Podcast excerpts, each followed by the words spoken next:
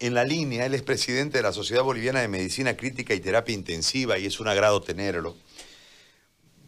Yo le, traspaso la consulta en relación a esto que a nosotros nos ha llamado mucho la atención de llegar a un número como, como ese y yo quisiera que usted nos explique eh, esta, esta proyección en base a lo que hoy tenemos que me parece muy incierto el panorama porque la estadística no es real, tenemos muchos problemas para establecer las realidades en, relación a los casos positivos.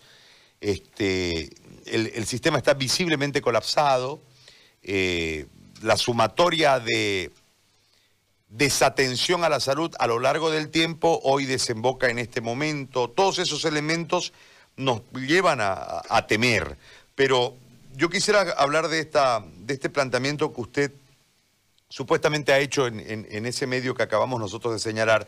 Doctor Ávila, lo queremos escuchar, si es tan amable de explicarnos, por favor, agradeciéndole muchísimo este momento que nos regala. Sí, hola Gary, un saludo cordial a todo el pueblo cruceño. A ver, sin duda sí hemos participado de esa entrevista, pero realmente creo que el título eh, pues no ha comprendido el mensaje que íbamos a dar. Ningún momento se había mencionado del millón. Lo que sí se había hablado es de las realidades de otros países. A ver, Gary, hay dos aspectos que hay que tomar en cuenta. Al no haber vacuna, eso es de conocimiento general, ¿no es cierto? No hay vacuna en el mundo que pare el ciclo de esta pandemia. ¿Eso qué quiere decir? Que probablemente en algún momento en algún momento, no sé en cuál, prácticamente la mayoría de los bolivianos vamos a cursar el, el COVID-19. Eso es real hasta que haya la vacuna. No hay un tratamiento eficaz, pese al anuncio de los antivirales que están anunciando, pero tú sabes que todas son promesas y en los hechos, pues lamentablemente el sistema está colapsado. El término que habíamos utilizado era en un momento crítico, porque yo represento a la Sociedad Boliviana de Medicina Crítica y Terapia Intensiva. Se había mencionado que un 10 de marzo en Bolivia apenas aparecían los primeros dos casos, Gary, recordarán en Santa Cruz y en Oruro. Cuatro meses después, ¿qué es lo que se ha hecho? Esa era la pregunta y me, preguntaban para qué servía una cuarentena. Una vez que el virus en este instante ya está en, en un determinado país, pues el contagio es de forma exponencial, todo, y como lo estamos viviendo.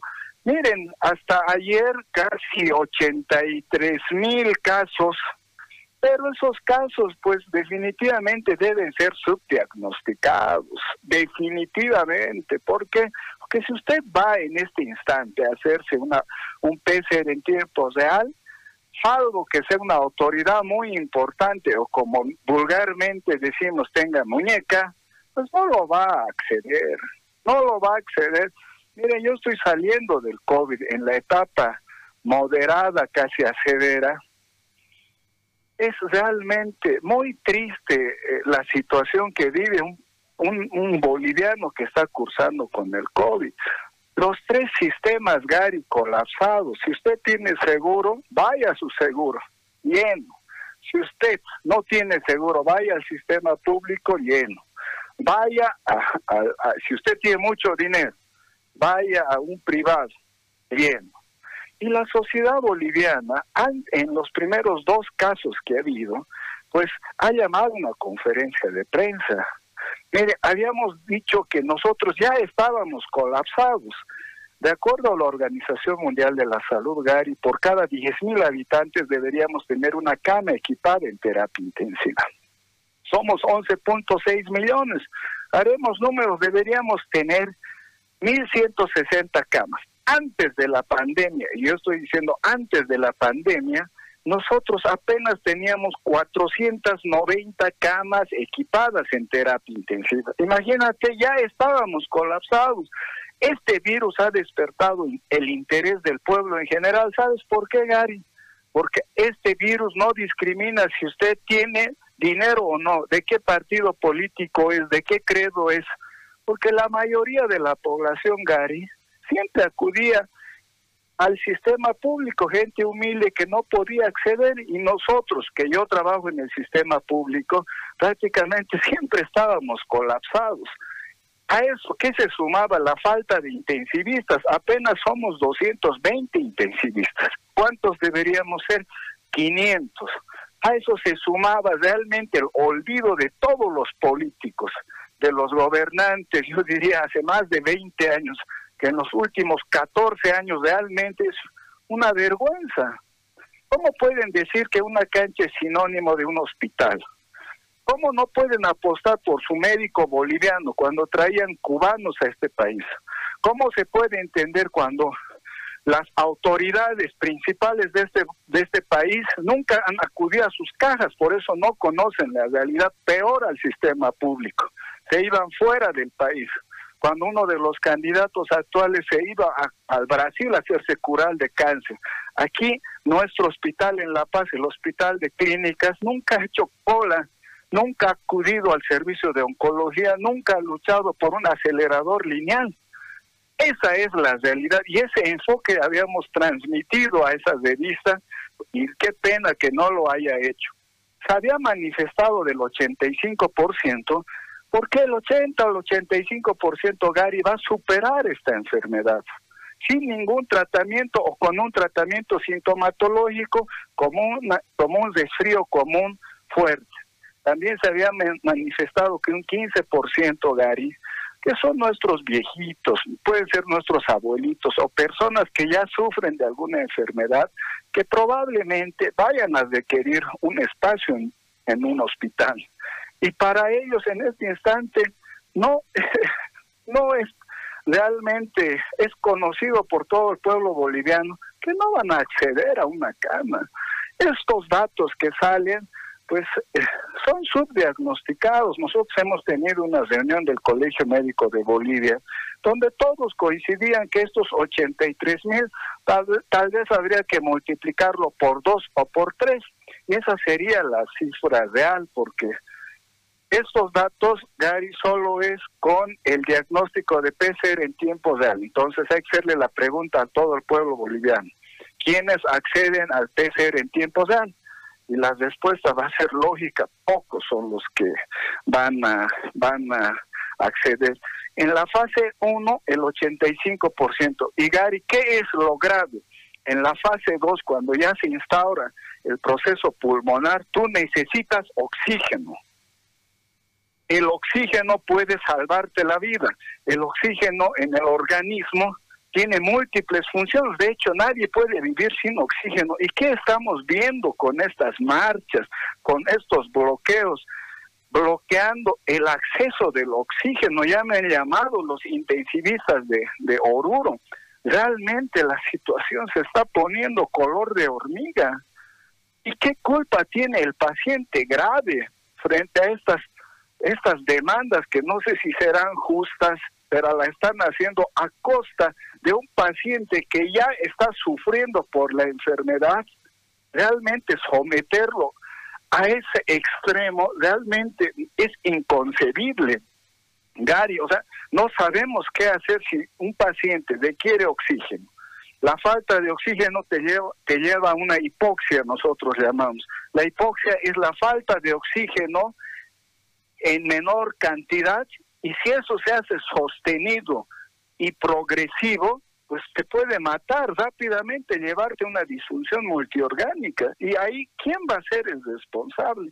Realmente, Gary, estamos viviendo en dos Bolivias. Una Bolivia que está cursando con COVID, familiares que todos los días hacen campaña por su plasma, que están rezando en los hospitales, están sufriendo, y otra Bolivia que no entiende todavía la magnitud. A partir de, de, aquí a una semana, 10 días, van a ver las repercusiones de todas estas movilizaciones. Si ellos piensan que no me ha pasado nada, pues hay que esperar. Yo no quiero en ese sentido eh, realmente llamarles la atención, pero sí reflexionarlos, Gary. O sea, la única forma de seguir adelante y superar esta pandemia es con la conciencia, pero nuevamente aquí hay intereses políticos que no las entendemos, pero por Dios que no sea a costa del sufrimiento de un paciente que ya está sufriendo en este instante, Gary. Ahora, doctor, en, en este marco, este, ¿cuáles son? Porque yo veo una, una carencia de estrategia eh, en todo el tratamiento de la, de la pandemia de parte de las autoridades. Veo un grito con oídos sordos de parte del sistema de salud de los trabajadores y de los profesionales y una realidad que galopa eh, con resultados letales, lamentablemente. Eh, en ese marco, desde la, desde la sociedad de medicina crítica y terapia intensiva, ¿qué han propuesto, qué proponen y si los han oído? A ver, Gary, es triste, ¿no? Ustedes saben bien que se ha cambiado dos ministros, el, doctor Cruz y el doctor Navajas, por las situaciones pues que conoce. Afortunadamente, desde que ha asumido la doctora Zoca, hemos mandado cartas de demanda, no solo de la Sociedad Boliviana de Terapia Intensiva, también de, o sea, nosotros tenemos un equipo con las licenciadas, con los auxiliares, con los nutricionistas, bioquímicos, o sea, todo ese, ese equipo entra a los domos o a la sala de COVID y ellos se pueden contagiar. Le hemos manifestado claramente a la señora ministra que nosotros estamos en una situación de emergencia y estamos arrastrando esta emergencia prácticamente hace mucho tiempo. Hemos tocado tres aspectos que nos han dicho que vamos a trabajar. Por ejemplo, no estamos en contra de esos contratos temporales de tres, cuatro meses, donde Gary, tú exponerte a un contrato sin estabilidad laboral, sin ley general del trabajo, ¿qué va a hacer si tú te enfermas? un sistema colapsado y por mala suerte mueres. Ayer ha salido una lista de 110 colegas que han fallecido. Prácticamente es un número más y no estamos de acuerdo en esa situación de que se implementen los equipos de protección, hacer a los que estamos en primera línea, Gary, nosotros estamos todos los días cuando vamos, entramos a atender este tipo de pacientes, nos puede pasar algo. Idealmente hay un rechazo inclusive de nuestra familia, de mi esposa, mis papás, Dijo, ¿por qué está haciendo? Ya basta. Y tú y ellos ven la realidad de que uno se está matando en el hospital tratando de salvar por una vida y ellos ven otra realidad donde todo el mundo quiere romper la cuarentena, están cercando, están bloqueando. O sea, ya la población se está dando cuenta. Hemos pedido a la ministra que rápidamente se trabaje en un plan estratégico. Por ejemplo, este sábado tenemos, como te di una primicia, vamos a trabajar en ventilación no invasiva y cómo oxigenar a tu cuerpo en la fase 1 y 2 para que no llegues a terapia intensiva porque ya está colapsado. Entonces le vamos a presentar una propuesta en la cual podemos adquirir unos, unos equipos que ayudan a la oxigenación de forma importante, pues vamos a presentar y finalmente ellas son las autoridades, claro, con todo el respaldo científico.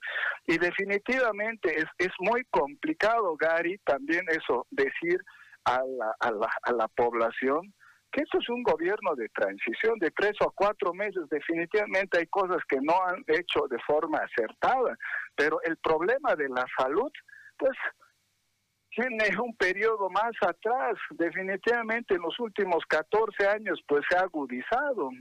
A raíz de eso aquí en La Paz marchábamos, Gary, por el Prado, señalando edificios tan grandes como la Casa Grande del Pueblo y EPCB, el ministro de Economía, el Ministerio de Economía, realmente edificios de lujo cuando marchábamos siempre gritábamos que esos edificios sean para salud, más ítems. Y no nos hemos equivocado porque nosotros los que estamos realmente comprometidos con el pueblo, definitivamente siempre nos ha faltado estos recursos. Ojalá que vaya cambiando, ojalá que la ministra pues eh, nos siga apoyando. Ella está con toda la predisposición, pero también ella nos menciona que son no hay infraestructura, pues Gary la infraestructura tarda en construir y eso no se va a hacer en tres, cuatro meses, pero hay que hacer algo, no podemos estar parados viendo de palco la cruda realidad. De hecho, un, boliviano más que fallece debería doler a todos, sea de cualquier partido político. Finalmente somos bolivianos y pienso que por lo menos un boliviano tiene, tiene que acceder mínimamente a contar con, con la atención inicial, que es la oxigenoterapia, una cama, hacer algo y no que encuentre un sistema de salud colapsado, retorne a su casa y sea un número más. No estamos dispuestos, Gary, como sociedad a ver esa, esa situación. Entonces nosotros ya hemos mandado las cartas pertinentes, hemos tenido la reunión con la ministra, ella nos va a escuchar y todo su equipo técnico de la propuesta que vamos a hacer como Sociedad Boliviana de Medicina Crítica. Entonces, Gary, ojalá tengamos realmente un sí, porque realmente esta opción es muy buena. Por ejemplo, te voy adelantando que para un paciente crítico nosotros necesitamos muchas veces ponerles un tubo y conectarlos a un ventilador, pero hay otras estrategias que nosotros podemos dar la oxigenoterapia por otro mecanismo que puede en muchos casos prácticamente que no entre al ventilador. Entonces, eso le queremos proponer cómo optimizar los pocos recursos que hay y cómo optimizar pues la infraestructura. Pero Gary, esta no puede ser una pelea solo de los médicos, tiene que ser realmente un, un, trabajo conjunto entre todos. Me preguntan muchas veces en las entrevistas y me dicen, doctor, ¿qué es lo que va a hacer? No, ¿qué es lo que vamos a hacer? ¿Qué es lo que vamos a hacer todos para que mejore realmente la, la situación actual de la salud. O sea, realmente sería muy triste que no obtengamos para más adelante mejores recursos, mejor infraestructura, porque esos muertos que todos los días salen, Gary, es triste. Estamos ya bordeando los 3.220 y también debe ser eso subdiagnosticado, porque estos son pacientes con COVID y hay mucha gente que no se los diagnostica, esa es la realidad. Muy bien, doctor, yo le agradezco por este contacto y por esta explicación muy amable. Muchas gracias, Gary. Finalmente a todo el pueblo boliviano. Las únicas medidas que realmente han favorecido para que disminuya es, por favor, la responsabilidad dentro y fuera de la casa, como poniéndose el barbijo. Usted si va a hablar, cuide a ese sector vulnerable que puede ser su papá, su mamá, su abuelito, poniéndose el barbijo dos, tres metros de distancia. El virus ya está circulando, puede estar en cualquier superficie, lavado de manos y alcohol en gel, porque si una persona de ese 15% tan vulnerable necesita hospitalización o terapia intensiva, Gary, en estas en esta situación actual no la tenemos. Esto requiere el concurso de todos los bolivianos y Dios mediante vamos a superar esta crisis. Muchas gracias, Gary, por la entrevista y Dios los bendiga. Gracias a usted, muy amable doctor, por atendernos. 10 con 30. Rompiendo formatos radiales.